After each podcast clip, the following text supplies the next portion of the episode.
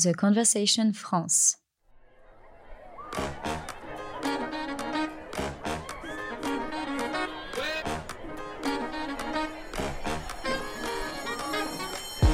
C'est bien le suspense de savoir qui sera le prochain président. Comment sait-on que les élections présidentielles ne sont pas truquées Est-ce qu'on peut se présenter euh, quand on a fait de la prison? Pourquoi il y a besoin de plusieurs partis euh, pour des élections?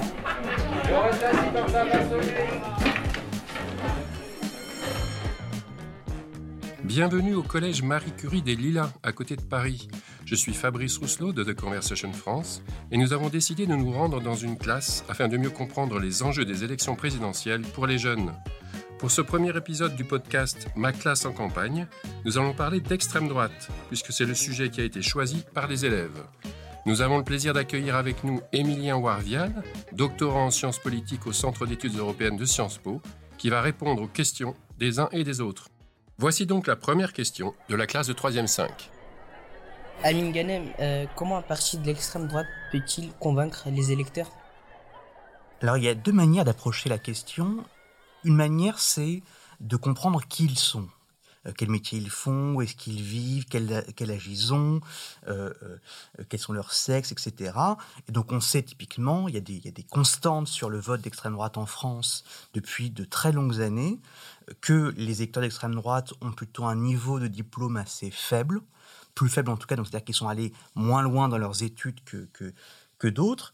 Ils ont généralement, en tout cas, de, on a peu d'électeurs d'extrême droite chez les retraités, chez les gens les plus âgés. On voit qu'il y a plus d'électeurs déjà chez les gens les plus jeunes et le maximum qu'on atteint, c'est chez les gens, on va dire, actifs, qui ont un travail ou qui en, en cherchent, entre 35 et, et 65 ans. On sait que c'est des gens qui se positionnent plutôt sur la droite, voire l'extrême droite, assez logiquement de l'échiquier politique.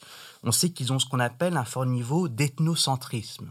C'est-à-dire que ce sont des gens qui vont préférer leur groupe, que ce soit leur groupe religieux, culturel, euh, euh, ethnique parfois, euh, euh, par rapport aux autres. Et donc typiquement, ils vont avoir un niveau, par exemple, de préjugés vis-à-vis de groupes minoritaires un peu plus importants.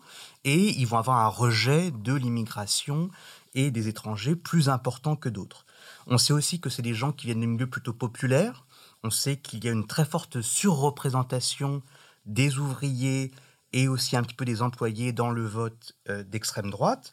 C'est des gens qui ont des revenus un peu plus faibles que d'autres. C'est des gens surtout qui ont peur de perdre quelque chose avec la situation économique difficile, qui ont peur que leur situation, que de, même s'ils ne sont pas eux-mêmes dans la tranche la plus pauvre, la plus précaire, de tomber là-dedans en raison des différents problèmes économiques.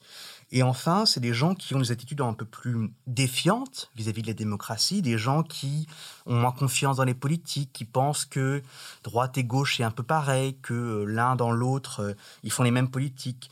Et c'est des gens qui pensent que les politiques, de manière générale, ne s'intéressent pas à eux. Et après, une autre manière de voir ça, c'est euh, plutôt du côté de l'offre. C'est-à-dire, qu'est-ce que propose l'extrême droite? Comment est-ce qu'elle se propose d'interpréter les problèmes qu'ont les gens en les convaincant que c'est elle qui a les bonnes solutions?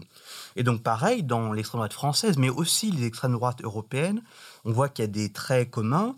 Il y a ce qu'on appelle le nativisme, c'est-à-dire le fait de préférer les gens qui sont nés dans le pays, qui ont la nationalité de ce pays aux autres. Et donc, typiquement, ça va être la préférence nationale, l'idée que on va réserver certains emplois, certaines allocations aux gens français et surtout pas aux autres. C'est l'autoritarisme, le fait de vouloir de l'ordre dans la société, que les délinquants, les criminels soient punis très fortement.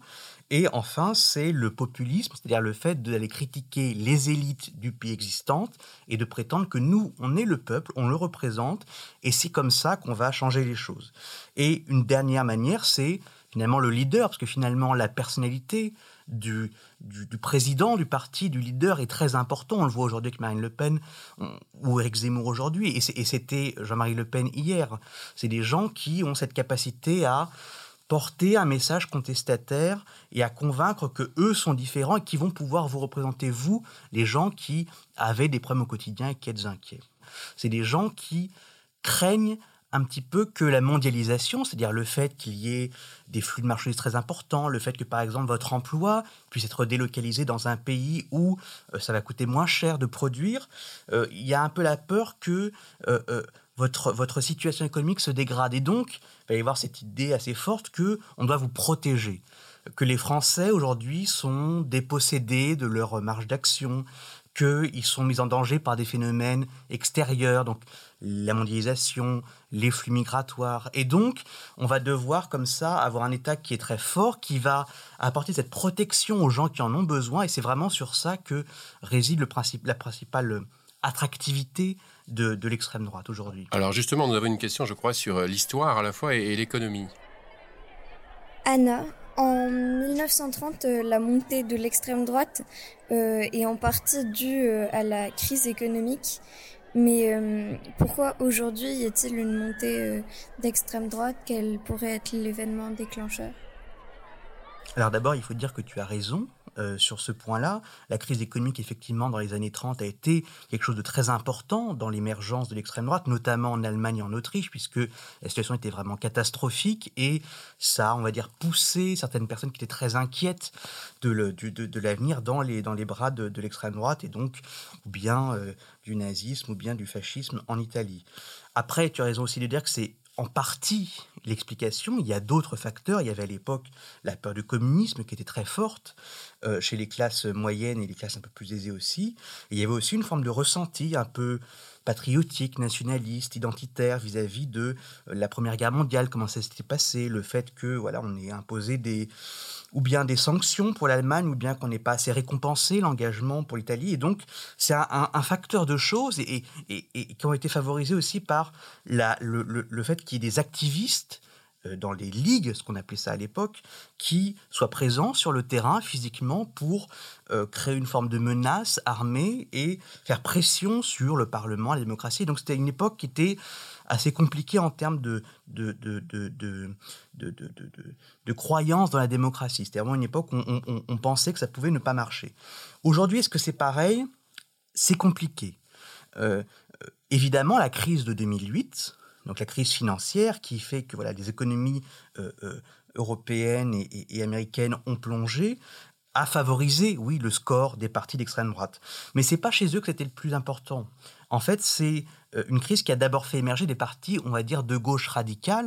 Donc ça peut être typiquement Podemos en Espagne, Syriza en Grèce, la France insoumise un peu plus tard en France.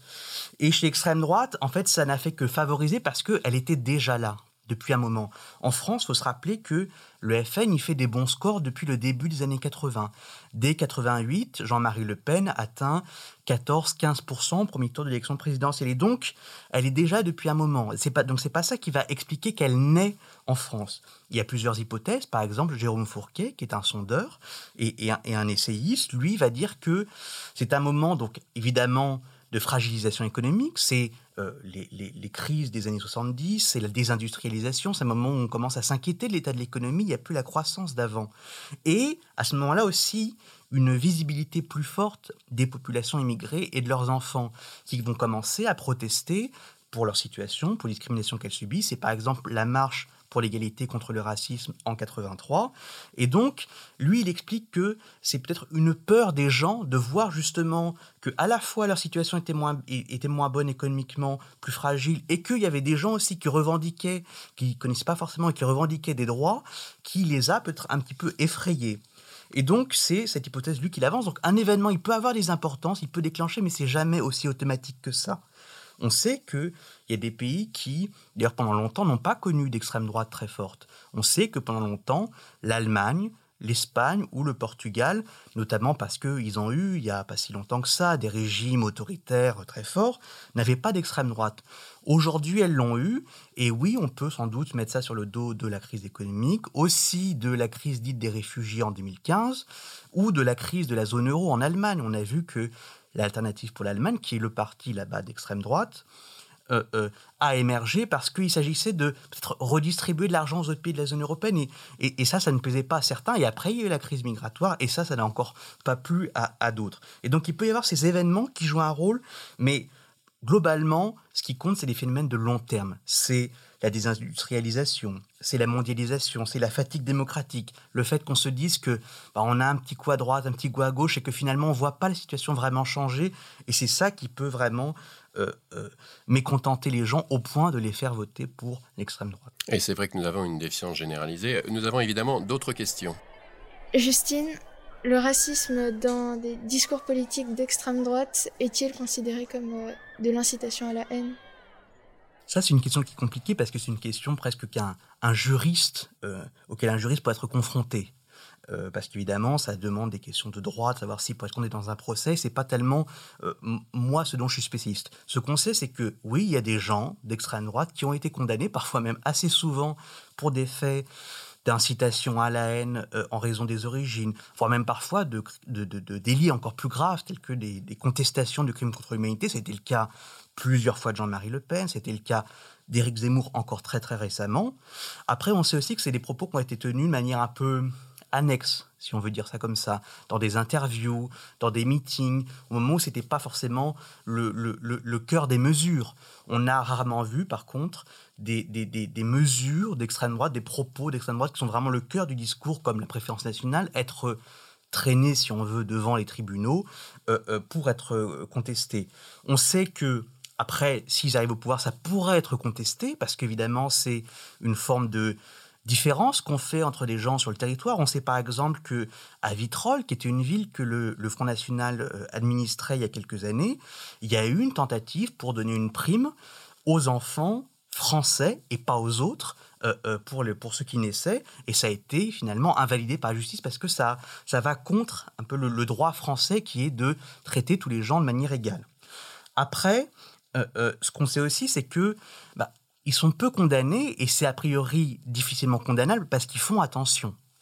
On sait qu'il y a des lois en France qui interdisent ça. Typiquement, la loi sur l'incitation à la haine, ça s'appelle la loi Pleven. Elle a été votée en 1972 et elle condamne ce genre de propos qui incitent ou bien à la violence, ou bien à la haine, ou bien à la discrimination. Et donc on sait qu'ils font attention. Ils savent qu'ils vont pas parler tellement des groupes de gens, puisque ça c'est interdit. Ils vont parler des phénomènes. par exemple, vous entendrez rarement dire quelqu'un d'extrême droite frontalement dans un micro, c'est la faute des immigrés. On peut plutôt dire c'est la faute à l'immigration.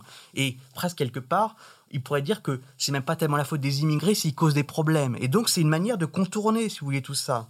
Il y a aussi ce qu'on appelle le codage du langage. C'est-à-dire que vous dites quelque chose, par exemple, vous employez le terme de racaille, a priori, ça peut vouloir dire n'importe qui commet des délits, mais vous savez que vos électeurs, eux, ils ont une compréhension particulière de ce mot-là, que ça peut être des gens d'un certain milieu, vivant dans certains territoires, d'une certaine origine. Et donc, c'est une manière de dire des choses qui peut-être pourraient être interprétées de manière raciste, mais qui, aux yeux du grand public, vont passer. Et enfin, une dernière chose, c'est que euh, le racisme, il a un peu évolué dans sa manière de s'exprimer. Avant, on avait un racisme qui était dit biologique il y avait l'idée qu'il y avait des races biologiques différentes dans l'humanité et que par ailleurs on pouvait les hiérarchiser, notamment par exemple que les blancs ou les ariens, comme on dit les nazis, étaient les plus importants, les meilleurs, etc. Aujourd'hui, il n'y a pas tellement cette idée de race biologique, il y a cette idée euh, de culture, de civilisation différente, et a priori les gens d'extrême droite vont dire, ben, on ne sait pas qui est la meilleure. Chacun est égal, mais en revanche, c'est pas bien quand elles se mélangent. Le métissage, c'est dangereux. Et donc, euh, la civilisation, par exemple, musulmane, elle est très bien dans le monde arabo-musulman, la civilisation occidentale en Occident, mais faut pas mélanger les deux. Et donc, c'est cette idée que euh, des, des gens qui vont migrer d'une civilisation à l'autre, d'une ère culturelle à l'autre, ils vont poser problème nécessairement presque euh, dans, leur essence. On ne peut pas faire autrement. Les cultures ne se mélangent pas. C'est quelque chose de, qui, est fondamental chez eux. Et donc, c'est comme ça que le racisme passe. Et, celui-là, il est plus difficile à caractériser sur le plan judiciaire. Et c'est pour ça que on peut avoir des discours qui, peut-être indirectement, en effet, suscitent la haine, attisent par accumulation de ces, de, de ces propos-là, mais que, devant la justice, il est quand même assez difficile de les faire condamner. Safa, est-ce que les musulmans vont être euh, traités comme les juifs dans les années 30 Alors forcément, en tant que chercheur, je fais un peu attention avec les comparaisons historiques. Parce que c'est vrai que la situation des musulmans aujourd'hui et des juifs dans les années 30 est quand même différente. On sait que d'abord c'est des groupes sur lesquels euh, euh, on a des préjugés qui sont un peu différents. On sait que concernant les juifs, il y a une accusation un peu plus complotiste de faire partie d'une élite cachée qui aurait un intérêt à dominer la population, qui n'est pas tellement forcément ce qu'on reproche aux musulmans ou aux, personnes d'origine maghrébine euh, aujourd'hui en France. On sait qu'il y avait à l'époque un projet d'extermination raciale ou de déportation qui n'est pas le cas, en tout cas aujourd'hui, concernant les musulmans en France. Et on sait que la société n'était pas la même. Il y avait évidemment à l'époque, heureusement, des gens pour s'élever contre ce qui était fait et dit contre les juifs, mais ce n'était pas la norme. Encore dans l'après-guerre, dans l'immédiate après-guerre dans les années 50, quand on demandait aux gens est-ce que les Juifs sont des Français comme les autres, eh ben, on n'avait pas forcément une majorité de gens qui répondaient oui. Aujourd'hui, il y a une très grande tolérance envers les Juifs. Évidemment, il continue à y avoir de l'antisémitisme, ce qui fait que ce qui s'est passé pour les Juifs avant n'est pas forcément totalement fini, euh, sur le point de vue des préjugés ou des violences parfois. Mais donc, c'est pas la même chose. Après, est-ce qu'il faut s'inquiéter pour les musulmans aujourd'hui? Sans doute. Il y a plusieurs axes sur lesquels ils sont, entre guillemets, accusés de poser des problèmes. Il y a les questions de terrorisme, le fait qu'on ait des gens particulièrement radicalisés dans la religion musulmane qui puissent à un moment poser des problèmes de sécurité. Il y a l'idée que les immigrés venus, par exemple, d'Afrique euh, subsaharienne ou d'Afrique du Nord posent des problèmes économiques, euh, notamment avec l'immigration. Il y a l'idée qu'ils ont des habitudes, des comportements, des croyances qui ne sont pas compatibles avec la culture française. Pour dire comme ça, c'est les trois grands axes sur lesquels ils peuvent être accusés. En effet, oui, il y a des risques. On sait que récemment, pour les faits les plus graves, il y a pu avoir des euh, groupes terroristes, ou en tout cas des intentions de commettre des actes terroristes qui ont été démantelés. Des gens qui s'entraînent à tirer sur des musulmans, mais pas que, d'ailleurs aussi des politiques avec des armes. On sait qu'en Nouvelle-Zélande, il y a eu, il y a quelques années, l'attentat de Christchurch, où 50 personnes ont été tuées parce que musulmanes par quelqu'un d'extrême droite. On sait qu'il y a eu une mosquée attaquée dans le sud-ouest en France il y a quelques années. Donc oui, il y a un peu ce risque de gens qui voient vraiment une guerre culturelle entre les Occidentaux, les Blancs, les Français comme vous voulez, et les musulmans, et qu'on va essayer de l'accélérer. Il y a aussi un risque d'intolérance.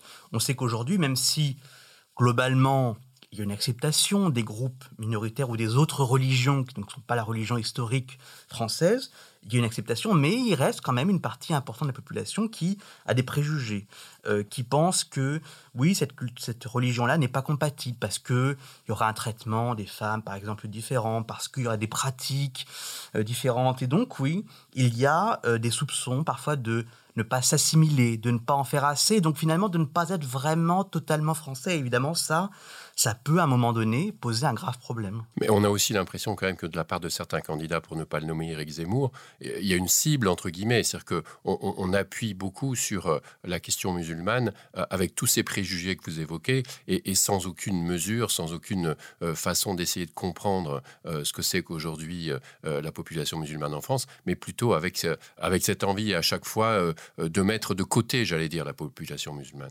Oui, et puis en même temps, comme on l'a dit dans la question précédente, c'est dit de manière toujours un petit peu euh, indirecte, avec des mots qui sont faits pour ne pas trop fâcher, même si, bon, parfois, il y a des, voire même souvent, il y a des dérapages. Euh, oui, c'est sûr qu'il y a des candidats, plusieurs, pour lesquels le principal problème aujourd'hui, c'est l'immigration et le terrorisme, et qui donc vont voir dans un groupe de musulmans radicalisés le principe, la principale menace aujourd'hui en France, le principal problème. Et c'est sûr que forcément l'accumulation de tout ça, à un moment donné, peut causer un malaise. Par exemple, chez les musulmans, on sait qu'il y a une inquiétude, on sait que, par exemple, les femmes voilées peuvent se sentir inquiètes quand elles vont dans l'espace public parce qu'il peut y avoir des, violences contre elles. Et ça, on le sait, ça, on l'a déjà observé. Et donc oui, il y y a un risque sur ce point-là. Il y a un risque aussi de la part de l'État, parce que on sait que l'État a donc pris diverses mesures pour lutter, c'est normal, contre le terrorisme euh, islamiste, mais qu'il peut y avoir des, une volonté de contrôler aussi les agissements des individus, la manière dont ils croient, qui sont parfois, bah, a priori, pas si problématiques que ça dans la loi. On peut ne pas aimer, mais dans la loi, c'est acceptable. Et on voit que les organismes internationaux, par exemple, j'en ai un qui s'appelle Freedom House, qui évalue en fait le degré de démocratie et de liberté qu'on a dans les différents pays. En France, quasiment la moitié des, des, des, des points qui font qu'on n'est pas une démocratie parfaite et absolue, même si personne ne l'est, c'est le traitement des musulmans et le risque euh, euh, euh, voilà, de créer un malaise chez cette population, parce qu'on va avoir des lois qui vont cibler l'islam, qu'on va vouloir contrôler qui fait bien et pas bien. Et donc oui, il y a un risque, non pas qu'il arrive ce qui est arrivé aux juifs il, y a, il y a 90 ans, mais que euh, on a une forme de, stigmatisation de ce groupe-là, il existe déjà, et aussi surtout que les problèmes qui existent ne soient pas réglés, que les discriminations à l'embauche, euh, euh, au logement, etc., ne soient pas réglées. Donc oui, qu'il y ait une forme de, mise à l'écart. Rien n'est donné à ce moment aujourd'hui, rien n'est fait, mais oui, il pourrait y avoir une dégradation encore plus de leur situation. Alors pour finir, je crois une question qui va mettre un peu de perspective dans tout ça. Vincent, comment l'extrême droite a-t-elle changé en 100 ans? Alors, elle a à la fois beaucoup changé et elle est restée assez stable, assez cohérente avec elle-même. D'abord, l'extrême droite, c'est un groupe qui est très très large, qui peut désigner des individus avec des idées très différentes. On peut avoir des fascistes, on peut avoir des monarchistes, on peut avoir des suprémacistes blancs, on peut avoir des collaborationnistes, on peut avoir plein de gens très différents. Après, on sait que ces gens-là aussi euh, euh, se sont réunifiés, notamment sous l'égide du Rassemblement national, Front national auparavant, avec ce qu'on appelle le compromis nationaliste, le fait que on a des idées un peu différentes sur la vision de quels sont les problèmes de la France, mais on va s'allier parce qu'on veut un candidat qui défende nos idées globalement, c'est-à-dire rejeter l'immigration, essayer de garder une forme de pureté culturelle, voire même parfois ethnique de la France. Et donc, on va s'allier ensemble pour ça. Après, il y a des choses qui se sont passées depuis la Seconde Guerre mondiale est passée par là. Et donc forcément, la sorte de tabou qu'elle impose, le fait que aujourd'hui, voilà, même si euh, on peut craindre que ça s'effrite un petit peu, quand on évoque positivement le maréchal Pétain, euh, il y ait quand même une forte controverse publique, le fait qu'on ne puisse plus voilà formuler publiquement, et c'est heureux, des catégories raciales, comme cela, une forme de hiérarchisation entre les races, tout ça est passé par là. La société est vigilante, les autorités aussi sont vigilantes. Parfois, elles peuvent interdire des groupes qui euh, euh, prônent la, discrimination raciale. Il y a aussi le déclin de certaines formes d'extrême droite. Par exemple, aujourd'hui, ils existent encore, mais quasiment plus personne ne défend la monarchie en France. En revanche, il y a beaucoup plus de gens populistes, comme je le disais, qui vont se réclamer du peuple et qui vont euh, vouloir renverser les élites actuelles. On sait que les cibles sont un peu différentes. Avant, c'était beaucoup les juifs. Évidemment, ils demeurent, mais dans les discours publics, c'est pas forcément eux qu'on va afficher parce que la Seconde Guerre mondiale est passée par là. Et donc, ça va être réservé au dérapage à côté, mais le principal discours va être sur les musulmans, les arabes, leur capacité à s'intégrer, etc. Et on n'aura plus comme avant les juifs, et on pouvait même trouver des attaques contre les francs-maçons, les protestants. C'est des choses qui aujourd'hui en France sont difficilement imaginables. On sait que il y a une insertion aussi dans le jeu démocratique qui est plus fort. Parce qu'avant, on avait des mouvements d'extrême droite qui essayaient de faire pression sur la rue, euh, euh, euh, dans la rue, sur le Parlement, pour menacer la démocratie. Aujourd'hui, les gens ont choisi d'intégrer le jeu démocratique. Après, évidemment, on peut supposer que c'est pour le subvertir en quelque sorte, mais en tout cas, ils ont choisi d'être dans des partis, de, concourir dans des élections, d'occuper des postes, etc. Et donc, forcément, ils sont leur antisystémisme, qu'on peut dire, c'est-à-dire le fait de s'opposer au système actuel, aux règles du jeu, aux partis, etc., prend une forme différente. Et dernière chose que, que, que, je soulignerais, c'est euh, de nouveaux outils de mobilisation. Aujourd'hui, on a des réseaux sociaux, aujourd'hui, on a YouTube, on a plein de manières par lesquelles l'extrême droite peut s'exprimer, et elle s'exprime, elle ne se prive pas du tout pour, pour le faire, et, on a aussi des activistes de terrain euh, euh, qui vont, par exemple, occuper la rue, euh,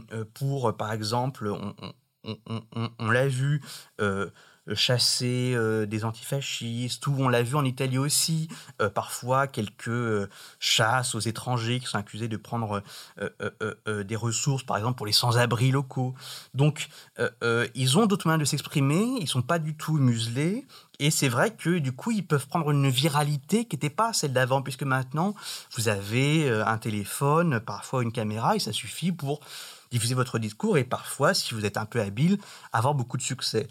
Et donc, l'extrême droite, certes, elle peut sembler un peu moins menaçante que par le passé parce que elle, euh, elle essaie de s'intégrer un peu plus au jeu démocratique parce qu'elle a bien compris que sinon ça ne marcherait pas, mais elle n'est pas moins puissante et influente qu'avant.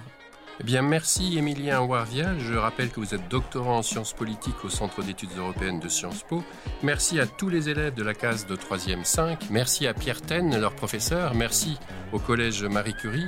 Je vous donne rendez-vous pour le prochain podcast Ma classe en campagne qui sera consacré à la démocratie. Et surtout, n'oubliez pas de retrouver tous nos podcasts sur The Conversation France. Au revoir.